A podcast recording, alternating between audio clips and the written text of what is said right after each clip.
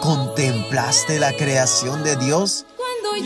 Solo mira a tu alrededor y mirarás, sí, mirarás el poder de Dios manifestado en cada cosa creada.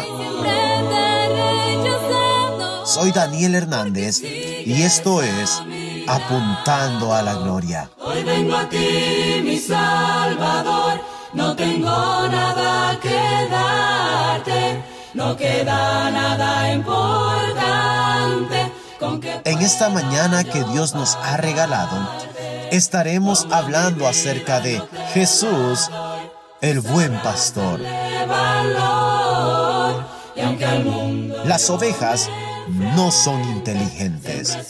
Tienden a vagar por los riachuelos en busca de agua, pero su lana crece, las hace pesadas y se ahogan. Necesitan de un pastor que las guíe hacia aguas de reposo. No tienen defensas naturales, ni garras, ni cuernos, ni colmillos. Están indefensas. Las ovejas necesitan un pastor con su vara y su callado que las proteja. No tienen sentido de dirección.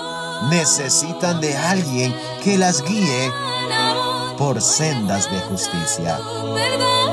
Lo mismo sucede con nosotros.